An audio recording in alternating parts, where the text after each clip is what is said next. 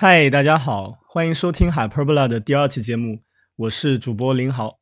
呃，上一次上一次节目呢，我们请到了丁树作为嘉宾，呃，聊了聊独立游戏的呃许多特点和一些典型的游戏。呃，今天我们依然请到了他和另外一位嘉宾来聊一个叫做 The Witness 的游戏。啊，我们请大家，我们请两位嘉宾先简单做一下自我介绍吧。嗯，大家好，我是丁树。我上一期跟嗯宁豪一起聊了一下独立游戏相关的东西，今天可以希望跟大家分享一下我最喜欢的游戏之一《The Witness》。嗯，嗯，大家好，我是 K，嗯，是一个游戏爱好者，虽然打的很菜。好了，完毕。呃，好，呃，非常感谢呃丁叔和 K 来到我们的节目。呃，那上一期呢，我们。聊一聊独立游戏的呃兴起的历史，然后我们提到说，对于这个领域非常关键的一个人物是吹哥 Jonathan Blow，然后吹哥他最近的一款游戏呢叫做 The Witness，就中文叫做见证者，呃，然后这是呃刚才舒月也讲了，是他最喜欢的游戏，啊，那我们今天就 对 OK 啊，我们今天就想好好来聊一下这个游戏。的魅力到底在哪里？对，呃，先剧透剧透警告一下啊，就是我们可能会聊到很多深入涉及到这个游戏细节的内容。嗯，建议没有没有细致玩过这个游戏的玩家，就是最好能够先去玩一下，或者先去了解一下内容，因为可能会涉及到很多，对，剥夺了游戏的乐趣。呃，以及其实，在中文圈里面，对这个游戏传播起到最大作用的是机核的电台，他们做了一期，呃，Jonathan Blow 的游戏设计哲学这样的一期电台节目，他们已经聊到了相当多、相当深入关于，呃，吹歌的话题，我们就尽尽量的不去重复再描述了，对。嗯，对，然后就是集合的他们的呃节目链接之类的，我们也会放在呃本期节目的简介中，到时请大家务必去看一看。啊，那么首先我们还是请丁树先大概介绍一下《The Witness》大它大概是一个怎样的游戏。嗯，行。首先，可能你在各大游戏相关的网站上看《见证者》。可能它的简介都非常的简单，简单的以致让你摸不着头脑。就是它是一个在，呃，一个孤岛上第一人称冒险的一个游戏，你到处走，然后岛上有很多一笔画解谜，对，就是这样的。呃，很多官方简介都这样写。嗯，那从从。这个作品的形态上来看，它确实是这个样子，但是它又深入到了，呃，比如说这些一笔画是带有上上十种不同的规则、不同的形态以及完全不同的思路去解开，呃，难度也在逐渐的变化，应该是加深吧。其次，整个岛屿中还隐藏着很多跟环境有关的互动谜题，这个。玩过这个游戏的肯定都知道我在说什么，啊，在此之外呢，还有很多更深入的细节和内容，在嗯玩家群体中有各种各样的猜测和探讨。对，嗯，简介的话，应该这个游戏是这个样子，虽然听起来非常奇怪。啊，OK，呃，其实我呃，我想问一下，呃。因为丁叔是特别喜欢这个游戏，但是我想问一下 K，就是你玩这个游戏的时候，你最深刻的印象是什么？嗯，不能说是最深刻的印象吧，但是这个游戏给我的第一印象非常奇特，就是我第一次玩这个游戏，就是打开这个游戏之后，五分钟之后我关掉它，原因是，就这是这是我有嗯有生以来第一次晕三 D 啊。然后，嗯，它这个游戏的默认的设置，视视角跟灵敏度的设置非常的不不友好。就所以在一开始的时候就会把玩嗯想要玩这个游戏的玩家先劝退，这一点是一直让我非常在意。对，很多好像很多玩家都吐槽过这件事情，包括游戏的呃饱和度超级高，就眼睛很难受。对的，对的。而且直到后来，即使我就是把设置调了之后，呃，就是就差不多适应了。就是对环境适应了之后，我现在每次打开这个游戏，基本上可能还是二三十分钟之后就会想，因为因为有一点开始晕了，就就会想把它关掉。所以说这个游戏其实可以说是再加上这个游戏本身的设计，嗯，可以说是其实也挺适合就打一阵子，然后过一阵过嗯过一段时间再来继续打。啊，这这一点我同意。呃，我觉得这个这游戏里面几百个谜题。呃，想一口气通关也是挺难的，对。然后，呃，我想说一下我对这游戏印象比较深刻的地方，就是，嗯，我第一次玩游这游戏的时候，也是，就虽然我没有呃出现晕三 D 的状况，但是我也觉得有一些违和感。呃，违和感就在于，首先这游戏我觉得它的画面也好，嗯，你在岛上一个这个设定也好，然后操作方式也好，就感觉就像是有点像步行模拟器。但是你在这个岛上遇到的那些解谜呢，都是那又又是一些二维的，就至少最开始的那些全是二维的一笔画谜题。然后我就觉得这两点就似乎有些矛盾。对，不过我后来呢，就是呃，其实去看了一个呃《The Witness》相关的纪录片，然后其实里面吹哥有提到说，呃，为什么会是划线解谜这样一种形态。就他曾经开发过一些，就在早早期的时候，就是尝试着开发过一些，呃，也是冒险游戏吧，可以说。然后那里游戏里面有一些法术，对吧？然后他像那个 Harry Potter 游戏，我玩过那种，就是你要学一个学一个法术，然后用鼠标在屏幕上画出那个东西。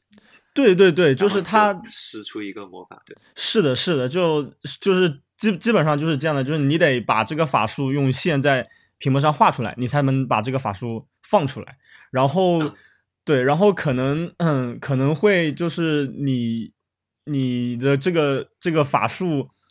越难画，然后这个这个法术就越厉害。然后当时，呃，Blow 尝做的一个尝试就是，他希望玩家可以在某种程度上通过呃画。就是因为每个人画笔画出来的法术图案肯定不一样嘛，他希望玩家可以就是通过这个呃笔画的具体的画法去控制，去在一定程度上自定义这个法术。比如说呃线条的粗细可能代表的是这个呃法术的强度之类的。但是但是他去他尝试了这个呃思路以后，他又觉得光只是这样又有点无聊，因为如果我能如果我能用划线来控制呃法术的一些参数的话，那我为什么要满足于我只是用它来放法术呢？对，然后他就想在呃在这个想法上就继续深入的去探讨一下，然后他可能又同时又是想做解谜，但是这个时候就是有个问题，就是说他怎样给玩家一个动机或者说是借口去呃。就怎么样说服大家？就是我解谜是用划线来解谜，对。然后这个其实他就在之前那个法术游戏里面也有提到，他说在那个游戏里面最强大的那些法术都不是你直接能学到的法术，而是说藏在环境中。就他设想的一个，就这个很关键。他设想的一个场景是，当你费尽千辛万苦爬到一座山的山顶，然后你从山顶。向下面望去，你会发现，比如说，呃，下面可能我也不知道有什么，可能有森林、有小道，或者说有河流，它组成了一个图案。然后你突然发现，哎，这个图案画出来的话，好像就对应一个法术，然后这个法术就非常非常的厉害，就所有的呃环境呃相关的法术都比你直接能学到的、直接能买到那些法术要强。对，这这个这个是我看完那个纪录片。印象最深刻，因为这个在很大程度上解解答了我，呃，我的疑惑，也就是说，为什么这个游戏会让我们用画用用那个笔画去解谜？就我觉得原本我是觉得挺违和的，但是我看了那个纪录片以后，觉得还挺有道理的。对，啊，这个很有意思，因为记得确实吹哥在某些地方说过，他是先有在环境中画线的想法，再才呃开始设计题板上的谜题的，这个很有意思。实际上你说的那个登上山顶回头看的设定，在 The Witness 里面也也出现了，啊，而且可，可能是嗯整个游戏中唯一一个去教玩家去看环境谜题的地方，因为那个地方是这样的，在山顶上有一个呃有一个题板，它它被架在一个一个架子上，像一个画板的架子上，呃上面画着一个非常奇怪的谜题的形状，是扭曲的，但是你在其他地方的题板看到的谜题都是直方格线。嗯，嗯对，只有那个地方画成了一个奇怪的形状。但是只要你站在那个地方，往旁周围看一下，你就会发现，哇，山下的那个小溪、那个河流正好也是一模一样的形状，弯弯扭扭的，两个是完全重合。你就会发现，呃，大部分玩家如果走到这个地方还没有还不知道环境谜题存在的话，你就会很很自然的去点一下下面那个河流，然后就相当于告诉了玩家这件事情。我觉得嗯应该就是把他早年的这个想法给实现出来了。对，其实那个山顶上的那个环境谜题是我当时玩的时候是就无意识的探索地图的时候往山上爬了之后发现的。对，其实蛮有意思的一件事是在呃 YouTube 上看到有一些玩家说：“天啊，我看到的那个地方，我还以为只是只是故意做成巧合很像而已，他没有去尝试，他直到通关了都不知道真的能点环境。”也确实有这样的人，但是比较比较少数。对，嗯、除此之外，至于游戏为什么要做到一个岛上，我觉得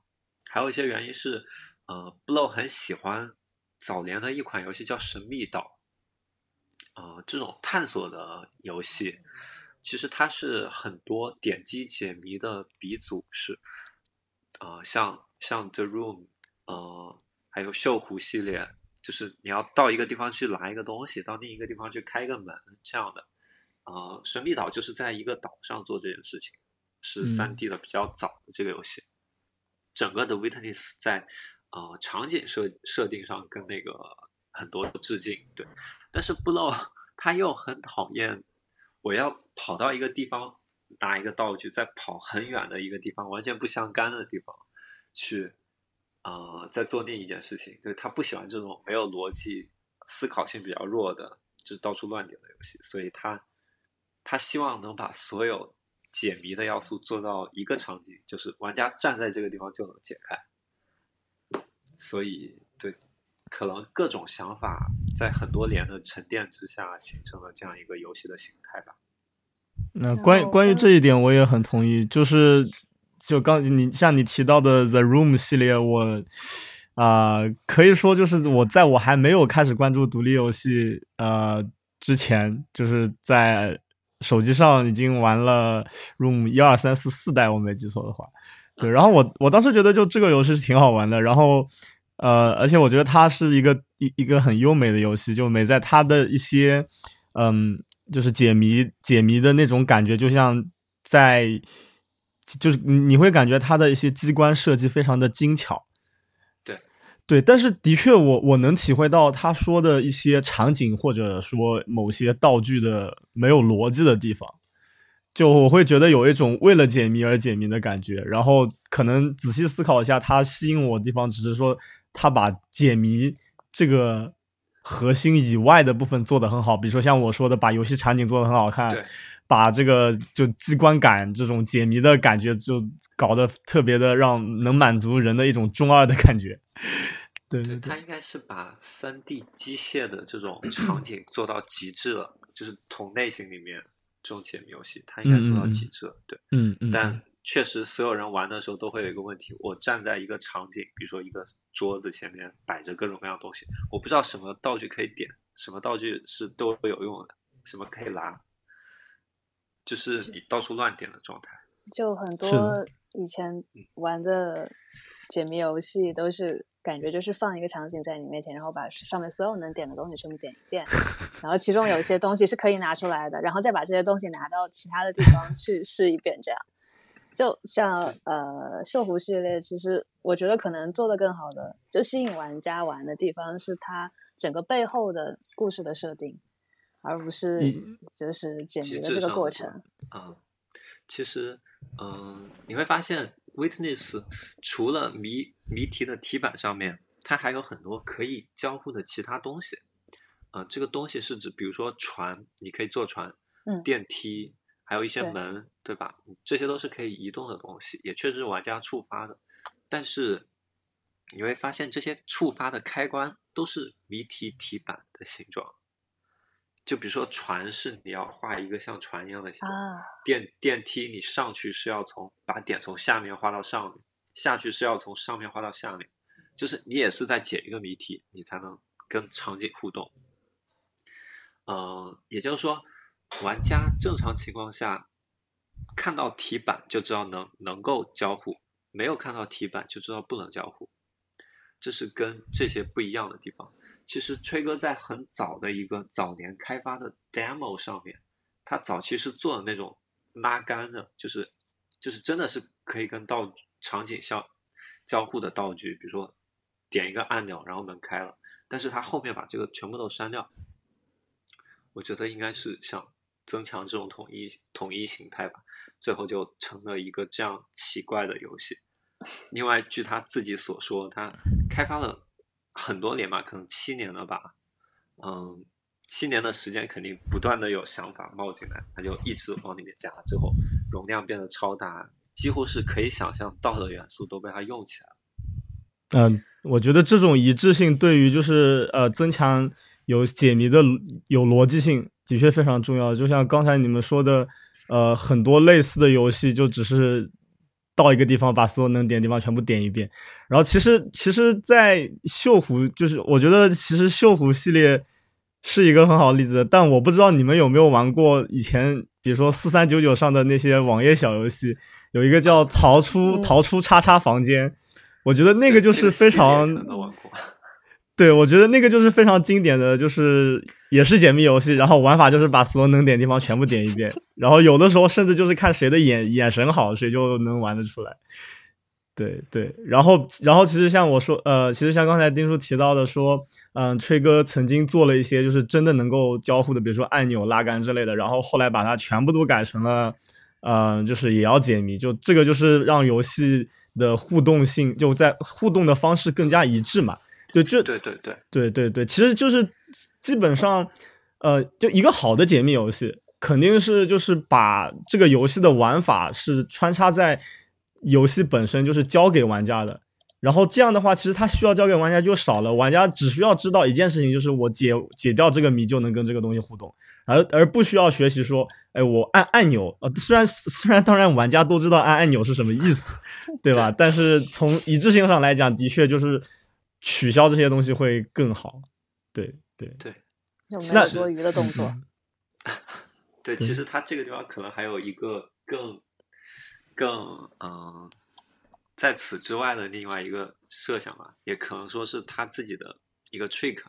因为我们知道这个游戏其实是可以跟场景互动的，其实是可以的，对吧？有场景媒体，你也是可以画的，嗯，所以我们。我们可以聊一下这个游戏有好几个好几个层次吧，好几个 level。嗯，据吹哥自己在他的采访里面也提过，这个游戏大概是有三个层次的。但是呢，玩家在各种论论坛社群，其实慢慢演变出了第四个层次。我觉得这个其实边界也比较模糊，我们可以可以往这方面呃好好聊一聊。觉得这方面还是很值得探讨的。嗯嗯，那其实其实游戏的第一层次，我我觉得就是就是玩家直接看得到的最浅显的那一个一个的谜题，对吧？对对，就是大部分人在讨论的，给差评的人其实就是说，就是一个一笔画嘛，一笔画板子。对，就是第一层就在这个地方，所有所有规则都是显示的，摆在你眼前的，就是一个题板。你在那画，画完了那个线会亮了，连到下一个题，然后你再去做。然后满世界找一笔画的板，找那个题板，对，包括包括开门呀，嗯、把船给开起来，或者电梯升降，这些也是一笔画的题板。然后找各种各样规则的一笔画题板。把对把这个游戏通掉，这就是这很很显然，这就是第一个层次嘛。对，然后如然后很很明显嗯，很明显，如果游戏只有这第一层次就非常无聊，因为啊、我没记错的话，这游戏里面一共有五百多个题板，然后如果这游戏只有这第一层的话，那我为什么不做一个列表？一个列表里面有五百多个按钮，每每个按钮点进去就是一个题板。对，所以我我我会觉得，就这种游戏做三 D 是不是有点浪费？对，所所以我会觉得，我会觉得这个游戏，呃，之所以能够吸引到一些就是对解谜没那么热衷，或者说不太玩得动解谜游戏，就比如说我，就比如说能能吸引到我这种人，就是就是因为他有了就这第一层以上的东西，因为嗯。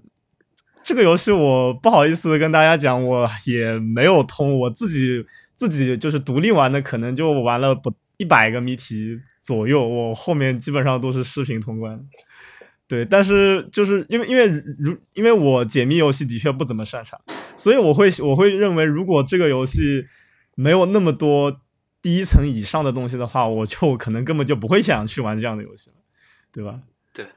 对，事实上，玩家做了一个社群叫“风车的 Windmill”，呃，里面就是玩家自创的各种各样的谜题，大概有几千个吧，列表，你可以随便去玩。对，但是少了很多很多意思。嗯，对的，嗯，对，但其实这些它本来，不好意思，就虽然其实它本来存在的这些谜题的，就是，嗯，因为它对于一笔画单纯的一笔画的拓展有很多个分类，所以其实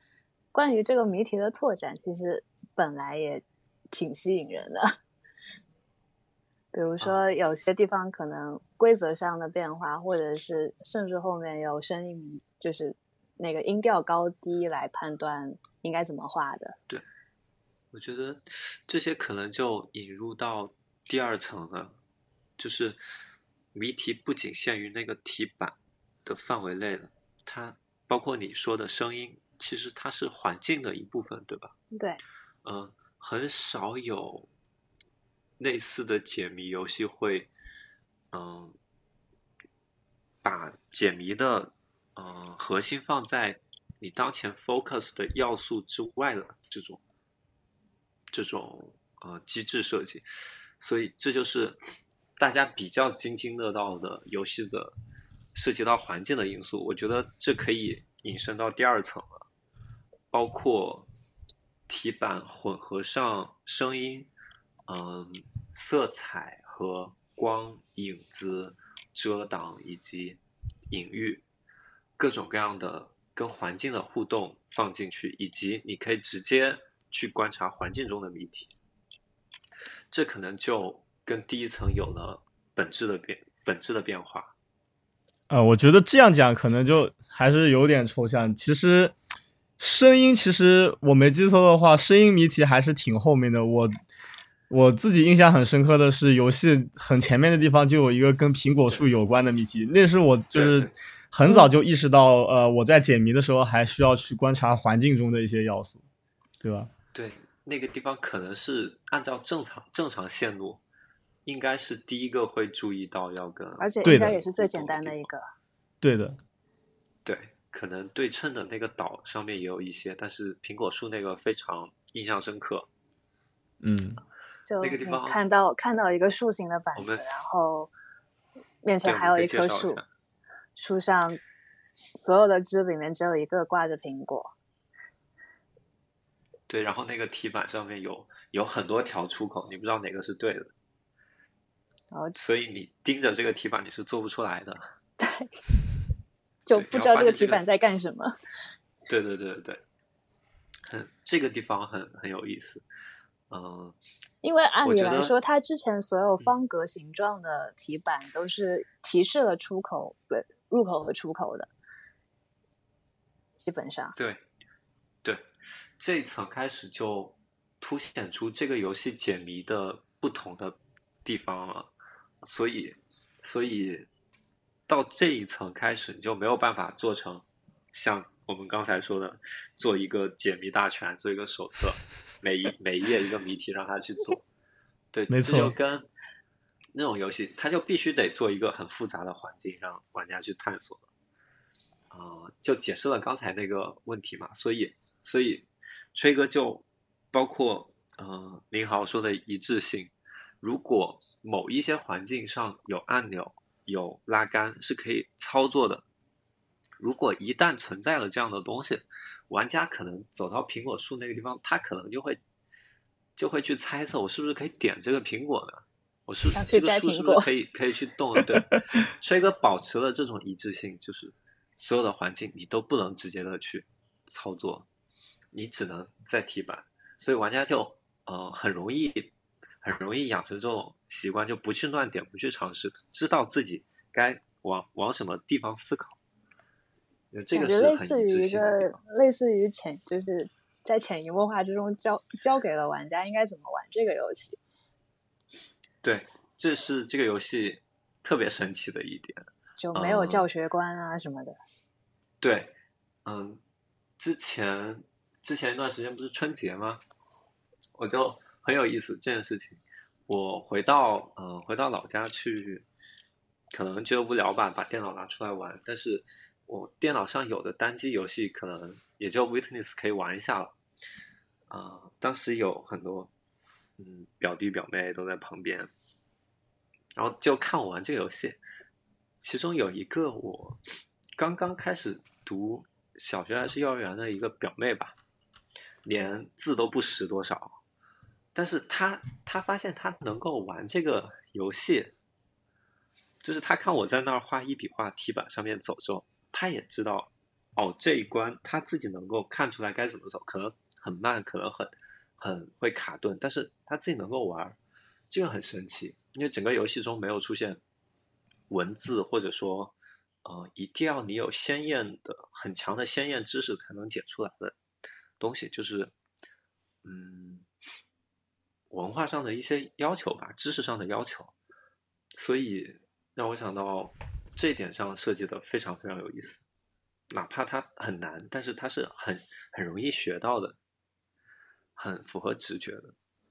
就因为崔哥是他挺挺反对，就是把玩家当弱智的，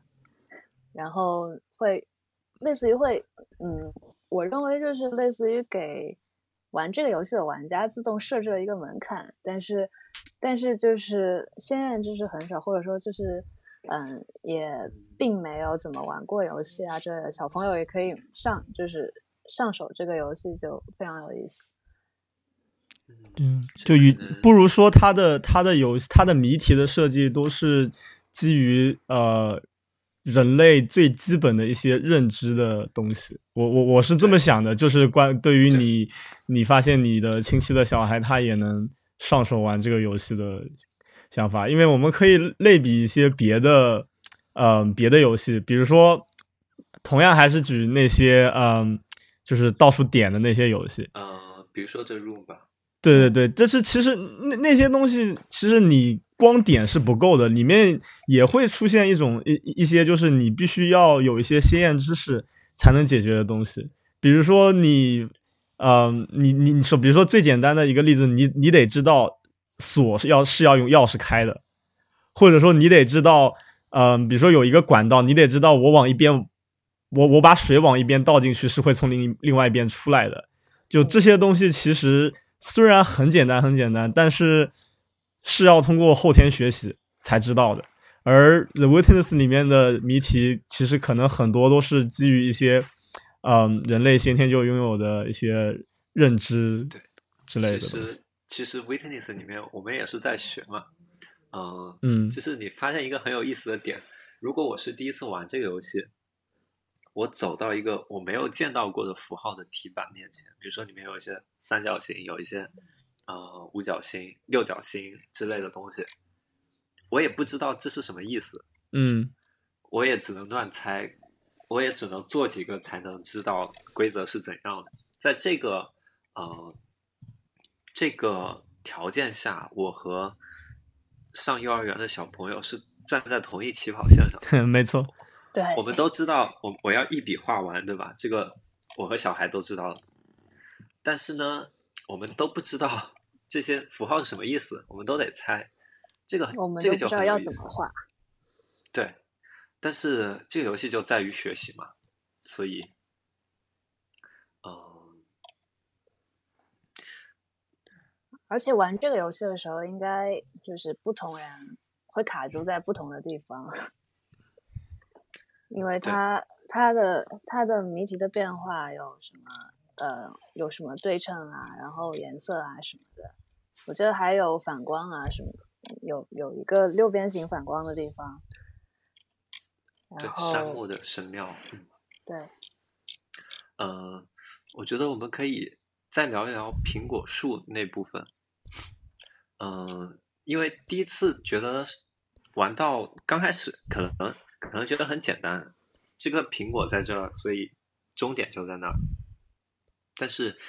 我相信你们应该对这个地方印象也挺深刻的，嗯没错就，是最后最后一棵苹果树上是没有苹果的，嗯，对几乎大家都会卡住卡住那么一下子，觉得嗯好神奇，为什么这这个地方是不是错了？应该不是这棵树吧之类的。但是你一旦想到这个地方，你一定就会觉得很有趣。就是你一旦发现作者想说什么，就会很有趣。然后解开这关之后，你就会发现，在它通往的地方，确实那个苹果是被人摘下来了。几乎所有人玩到这个地方都会都会想笑嘛，嗯，觉得作者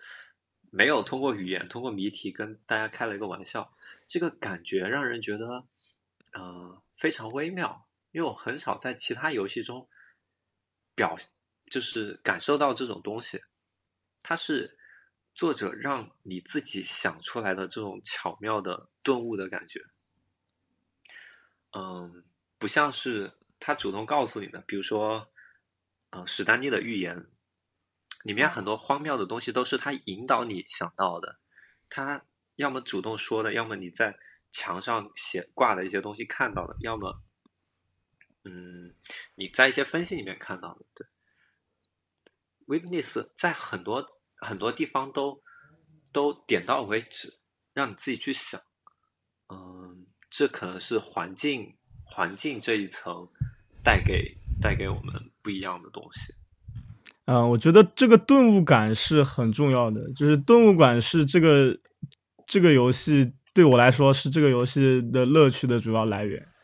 呃，其实其实之前我我我提到的那个纪录片里面也提到，就是 Blow 在采访里面说，嗯，把一个谜题弄得特别特别难，就不需要什么技巧。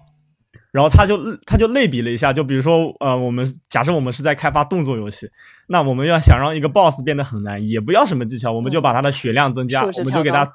对对，把给他数值调高，然后给他设置各种不同的这个套路，然后让你应对不过来。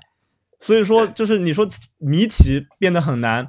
那比如说现，比如说假设你谜题有呃几种不同的类型，那你可以把这些类型、这些规则、这些元素全部放到一个大谜题里面，然后你可能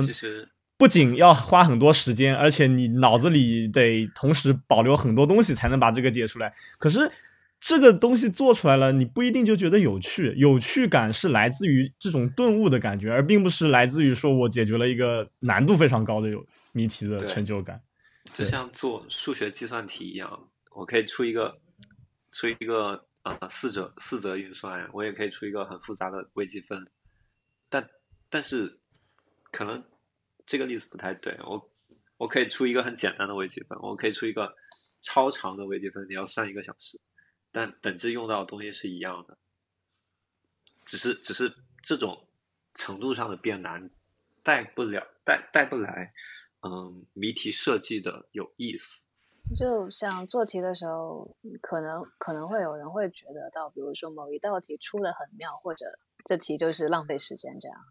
啊，对出的，很妙，大概就是所有谜题设计者在追求的东西吧。在嗯现有的框架里营造出一种哇让人惊奇的那种感觉，这是很难做到的。对，嗯嗯嗯，崔哥本人很喜欢东方的哲学，虽然他虽然他是一个，呃，生长在西方环境下的人，但是，但是他很崇尚呃东方哲学里面那种顿悟的体验，包括最开始林豪说的，在山上回头看到一个符号这样的事情，嗯。所以在整个 Witness 中，环境谜题它都赤裸裸的摆在你面前，你一出生就会看到，整个世界中到处都是。但是，对，但是它点到为止，需要你自己去悟出来。一旦你悟出来，了解到这个东西之后，你就再也忘不了，对吧？没错，嗯，没错，你一旦在一个游戏中中认识到了一个你第二次看到的时候，你马上就会知道，嗯，这个就知道其实是之后遇到的时候就会下意识的去试试看能不能画。对，这种感觉是顿悟的东西，一旦知道就忘不掉了。甚至有的时候就是在别的游戏里面，或者在现实生活中也会想到。对，虽然不能去画，但是会想到，就是这就是能给你带来这种后遗症的 呃都体验，我觉得基本上都是跟顿悟有关系的，对吧？对，对，嗯这种后遗症是很不一样的，它可能属于后面的那一层世界了。嗯，它已经有一点点脱离这个游戏玩的部分了。我觉得是也是 Blow 想要传达的东西，因为当你玩了这些谜题，甚至是环境谜题，当你走到结局之后，大部分人就会想，这个岛很奇怪啊，我做了这些东西，但是我为什么要这样？嗯，它给我带来这么多影响，有这么多古怪的东西，背后的原因是什么？这是呃，大家都会都会去自然而然去想去讨论的事情。实际上，这个游戏有第二个结局，嗯、是某种隐藏结局吧。在这个结结局的结尾，是一段 Blow 自己拍的视频。嗯，这个视频就是像刚才宁浩说的，Blow 自己醒来，从一个 VR 设备中醒来，啊发现他在现实世界中会忍不住去触摸那些圆形的东西。嗯，什么勺子啊，什么圆形的那个包装纸，对对对，嗯，其实挺像，真的是你连续玩这个游戏之后的反应，现实生活中玩家的反应。这一点上，呃，首先这个关于结局和游戏故事，大家就就此引发了各种各样的猜测嘛。嗯，因为除了解谜之外没有东西的话，会觉得内容上比较空洞，哪怕它给你了很惊奇、惊艳的感觉，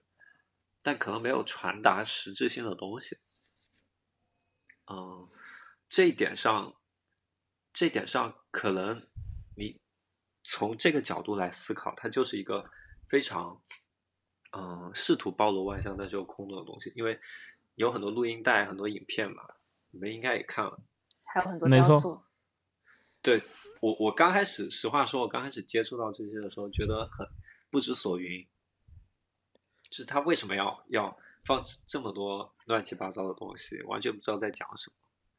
嗯，虽然也有很多人去试图解释它，它毕竟是一个很空洞的东西，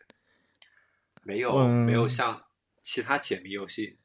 背后再有一个剧情，对吧？让嗯，人更容易更容易理解。我觉得，嗯嗯，其实其实我觉得这也是呃一种一种制制制作创作手法吧，就是呃，其实跟 The Witness 比较相像，也经常被人拿来比较的有一个游戏叫 The Talos Principle，呃，然后它也是一个就是呃核心是解谜，然后它可能跟可能跟 Portal 稍微更就解解谜这方面跟 Portal 更像一点，就是它是一个呃首先是三维的，然后你可能中间还设计一些动作要素，就有些是有实现的，和然后还有各种不同机制的一些道具之类的。然后呃，这这是解谜，但是就是每一个就是在关卡以外，它是有一个世界的。然后跟 The Witness 比较像的地方是，作者也在那个世界里面放了很多线索，比如说那游戏里面有很多终端，然后你呃在每个终端都可以看到一些呃就残留的一些文档，然后你在不断探索这个关卡的过程中，可以通过这些文档逐渐的拼凑起来，说这个故事啊、呃、这个世界的设定是怎样怎么样的，你扮演的这个角色他为什么会被困在这里面，你的目的到底是怎样？然后我觉得就是，嗯、这种手法它可能就是，这这这是我接下来是我比较个人的猜想，我是觉得可能，嗯、制作者也想给这样一个解以解谜为核心的游戏放做做一个比较好的背景故事，但是明白。做一个比较好的背景故事这件比较难，你强行去做的话，可能就是会晚节不保。对，然后嗯，对，对，就会显得比较牵强，或者说游戏又比较散，或者说你这个剧情推进跟解谜又不太好对应起来。对，所以他选择的这种方式是我就有点意识流的，把这个游这个世界的呃，把这个世界设定上的和剧情上的一些细节，就把它把它切开来，然后可能就还刻意呃让就这些碎片模糊了一些。对，刻意模糊了一些，或者说刻意去掉了一部分，就是你所有的所有的碎片都感觉都只是一部分，然后把它散布在地图的各个角落，然后就是给玩家一种啊、我当我在探索这个世界的时候，我不断的能够拼凑这个世界的真相的这么一种感觉，然后到最后可能也没有一个确定的真相，不同的玩家有不同的不不同的解读，然后这也是一个不错的一个收尾方式。就相比就是相比于你就是官方就定一个结局，这样就可能是一个更好的做法，在某些情况下可能更好。对，其实也可能是因为他就是这个游戏，它类似于是一个嗯集成成了一个嗯系统，不像别的嗯游戏可能是就从一个场景移到另外一个场景，然后这样的方式可能会让它就是更难往里面塞塞故事一些。所以就会把东西就也分散开来，塞进这些塞进系统的每一个地方。嗯，我觉得这个里面的内容跟 Talos Principle 有一有一点不一样的是，嗯，Talos Principle 背景可能是一个完整的故事，但我们看不到全貌，但它可能不同的碎片里面在提同一个东西，背后是能是有可能拼成一个故事线的。对的，Witness 让人感到崩溃的一点是，没有故事线络，没有任何两个任何两个录音没有关联，一个在讲唯物论，一个在讲唯心，一个在讲呃佛教的东西，一个在啊讲基督教，一个在讲对，一个在讲呃可能《道德经》，另一个在讲什么什么佛教里面呃游游戏游戏某一个地方不是有六段视频吗？嗯，对，然后那个那个六段那个六段视频就是很典型的，互相之间没有任何关系。就是对。我我最多能就我能找到的最大公约数是，他们好像都在讲就是人类认知自然、认知自我的呃这么一个主题，但是他们就这些影片的长度和内容就感觉就特别的随机，尤其是其中有个视频，我没记错的话有一个多小时。对，而且那个应该是诗篇四十六，那一个小时的视频还有一个环境谜题，你必须按住没错鼠标啊不对松听完这一个小时才能解开。嗯，那那个我看视频通关的时候都看崩溃了。关于那个 Brain Moriarty 的，就是各位听众可以去听一下基和的电台，他讲诗篇四十六讲的比较深入一些。嗯嗯。嗯，就是这这一层其实比较模糊，我觉得也是符合这个游戏的逻辑，因为在前面几层我们会发现，嗯、它其实就是讲人的认知的某一种逻辑，人是怎么认识这个世界的。第一层就是人刚出生的时候，你看到琳琅满目的东西，你不知道各种东西什么规则，比如说你看到杯子，你不知道它是装水喝的，但是有人来教育你，你会你会获获取经验，你可以猜到很多工具是怎么做的，你会上学，会有人教给你各种各样的规则，这是人第一层认识这个世界嘛，大部分人都是这样来的。第二层是环境，而且这点比较靠顿悟，这确实是你进入社会之后，没有人教你这些东西，你是自己经历或者在生活中自己发现到的一些接近真真理的东西，但确实是你自己发现的，这些东西对你来说也更加深刻。第三层是你在思思考这个世界的真相了，已经，你可能在思考一些哲学上的东西。虽然我不深入的了解哲学，但是很明显，Witness，嗯，大家去思考背后的故事、结局以及一些东西的意义的时候，就是在思考这个岛，岛啊，也就是游戏中的世界怎么产生的，它背后怎么来的，这些雕像是为什么在这儿？嗯，玩家最后最后那个主角为什么是从 VR 里面醒来？会思考这些东西。其实就比较形而上了，就跟现实世界中人的认知一样，你收获的这些是属于世界实体范围内的经验之后，你就会开始思开始思考这些形而上的东西，而这些东西到现在为止，大家都知道是没有一个标准的解答的，有各种各样的哲学流派和观点，会发现如果你。这个游戏在探讨世界的真相。如果你真的是在认真的探讨世界的真相的话，这个有这个东西是没有统一解的，也就不存在一个完整的拼图或者一个完整的故事，一个完整的说法。这个游戏里面的录音就是试图还原这样一种感觉：人类从发展，呃，从远古到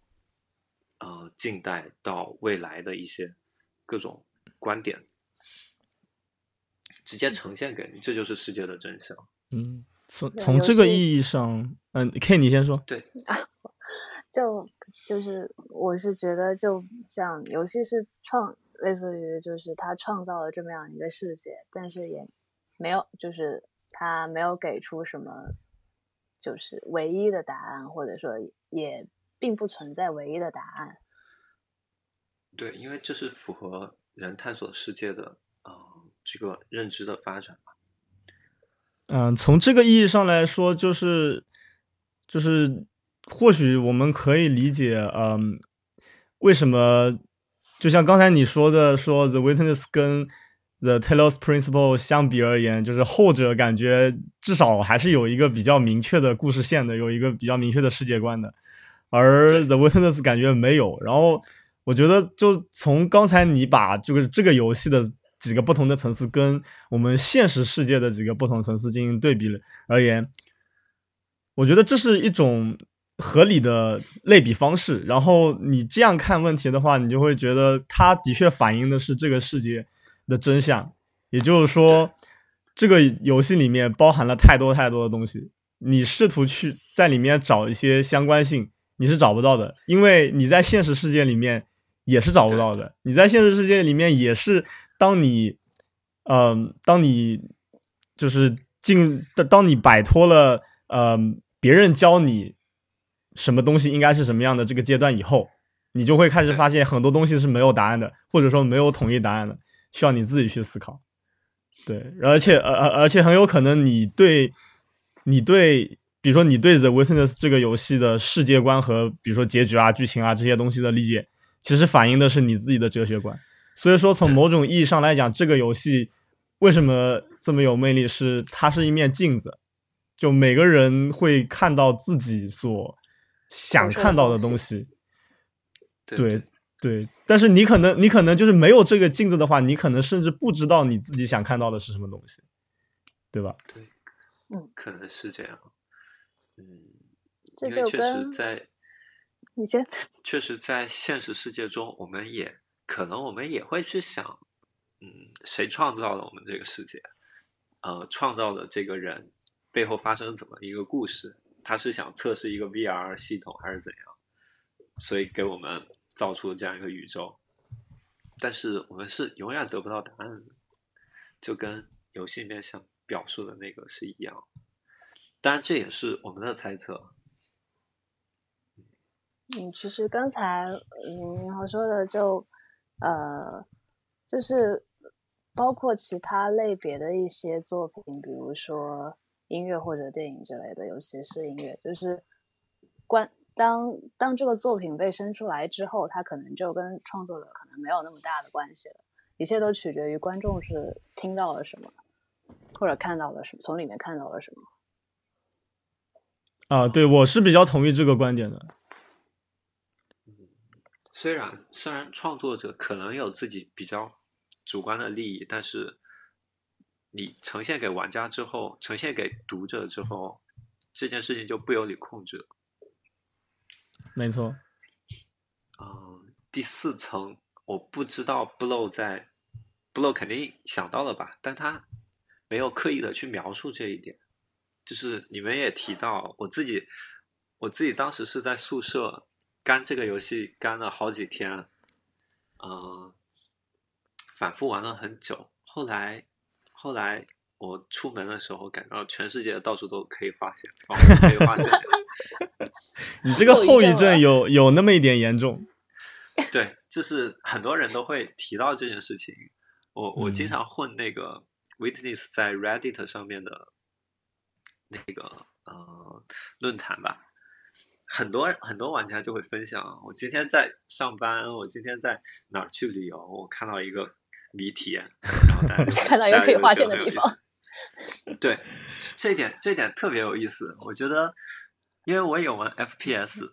啊，像你玩 CS 玩多了之后，玩时间久了之后，你去回到生活中，你也会恍惚觉得到处都可以瞄。就是眼睛会有那种带准心的感觉，但是自带准心还行。对，但是我感觉这种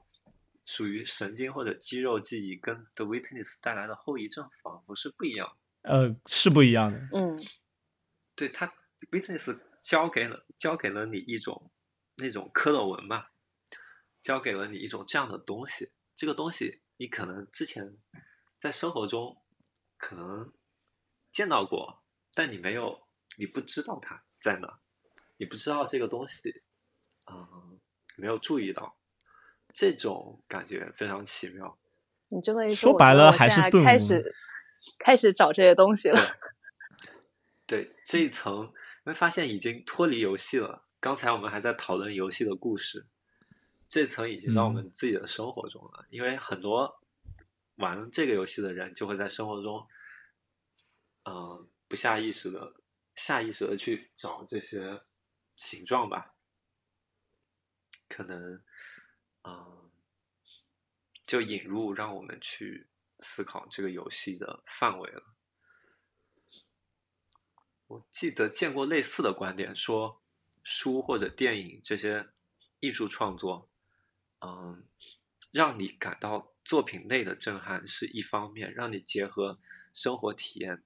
感到，啊。另一种震撼就是另一个更高的层次，最高的层次是一个作品可以反过来影响产生他的世界，这种感觉很有意思。嗯，我记得 Rick and Morty 就做过这样的事情，它正好也是一个很很哲学的一个嗯剧嘛。你有没有印象那件事？你你你指的是四川辣酱吗？对 对对，辣酱。因为，因为那部剧，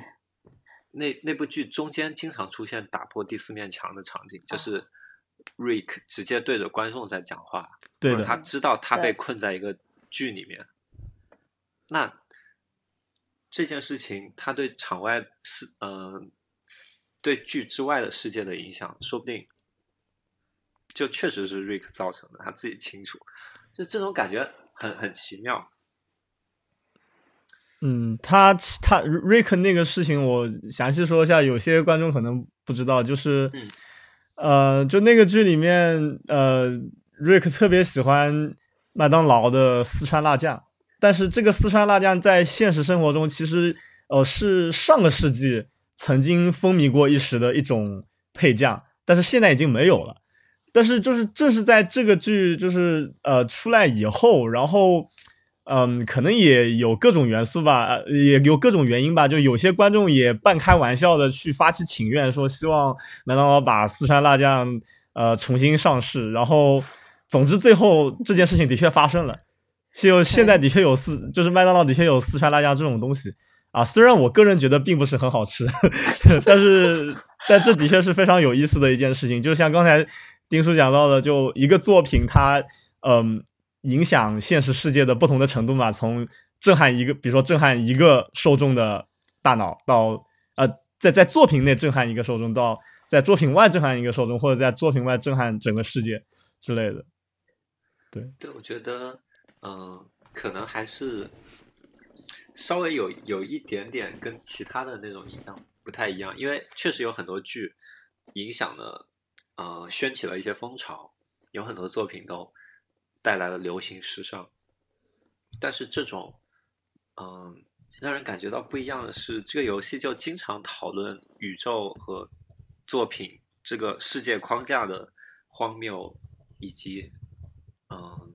多重宇宙这些东西，打破第第四面墙这些观点，所以它带来的震撼感是很不一样的。跟 The Witness 就就特别像，游戏中会让你观察，嗯，条条框框之外的场景和之外的世界。最后他真的做到了这件事情，影响了你，影响了游戏之外的世界，你的生活。所以这是某种自强。嗯，对，呃，我们今天其实呃时间也差不多了。呃，我们最后最后，我想问一下丁叔 K，对于呃《The Witness》这款游戏，还有没有最后一些想说的？比如评价也好，或者说最后再来强烈反复安利大家去玩也好，都可以。嗯，玩之前请不对，打开这个游戏之后，请做第一件事情是调灵敏度和 FOV，一定要再说一遍了。好的，嗯，我想说的是，就自自身的经验。如果一部作品想表达顿悟或者对世界的思考，能够做到传统作品的话，能够做到《The Witness》《The Witness》这种程度，已经相当相当了不起了。所以，这这个游戏让我看到了游戏行业的表达的一种可能性吧。呃，从这个观点上来看，还是很值得一玩。至于谜题和其他一些要素，可能大家各有喜好。这个确实不太好评价，对。嗯啊，我个人也有一些观点，就是我也同意，我也非常同意这个可能性的说法。呃，因为我们前面第一期节目里面也提到过，呃，说我们安利独立游戏，呃，其实并不是因为他们是独立游戏，因为本身这个词也没有很好的定义，只是说我们比较希望，我们比较看重的是目前比较。就比较受欢迎的那些独立游戏，他们恰好所拥有的那些那些特质，然后这个特质中比较重要的就有一些是我们今天已经讨论过的，然后还有一些可能就是可能性这个东西，就也是希望大家去更多的关注这种类型的游戏，扩宽自己呃享受呃扩宽自己感受美和好玩有趣这样的定义。然后其实我个人还有一个。呃，我个人还有一个体验，就是这个游戏我自己当时玩的时候，我在心情没那么顺畅的时候，有点玩不下去。然后，其实像刚才两位也有提到说，呃，这游戏可能上来就可能会劝退一部分观众，呃，劝退一部分玩家。然后，我个人是希望大家都能有这种耐心去发掘这样优秀的游戏。嗯，而且这个游戏其实，呃，我其实是一个玩游戏比较没有耐心的人。比如说有些 就可以，就就之前有说过的，就是点击屏幕上所有的东西来解谜的这种游戏，我其实可能会玩不太下去。但是，一旦就是当呃，但是 The Witness 的话，嗯，它虽然最开始的时候确实有一定的劝退属性在那，但是当玩到后面的时候，会发现这个游戏可以，嗯，带来的东西其实非常的多，而且是那种就是类似于当你知道的越多，或者说你会慢慢的看到越来越多的东西，这一点非常嗯，也是这个游戏的奇妙之处吧。嗯，对，那好，呃，我们今天我们今天节目到这里差不多就打算结束了啊、然后我们在本期节目的简介里面会列出非常多的相关参考资料，呃，对游戏感兴趣的听众请务必去看一看啊、今天非常感谢丁叔和 K 来到 Hyperbola 节目，嗯、拜拜。啊，大家再见。拜拜。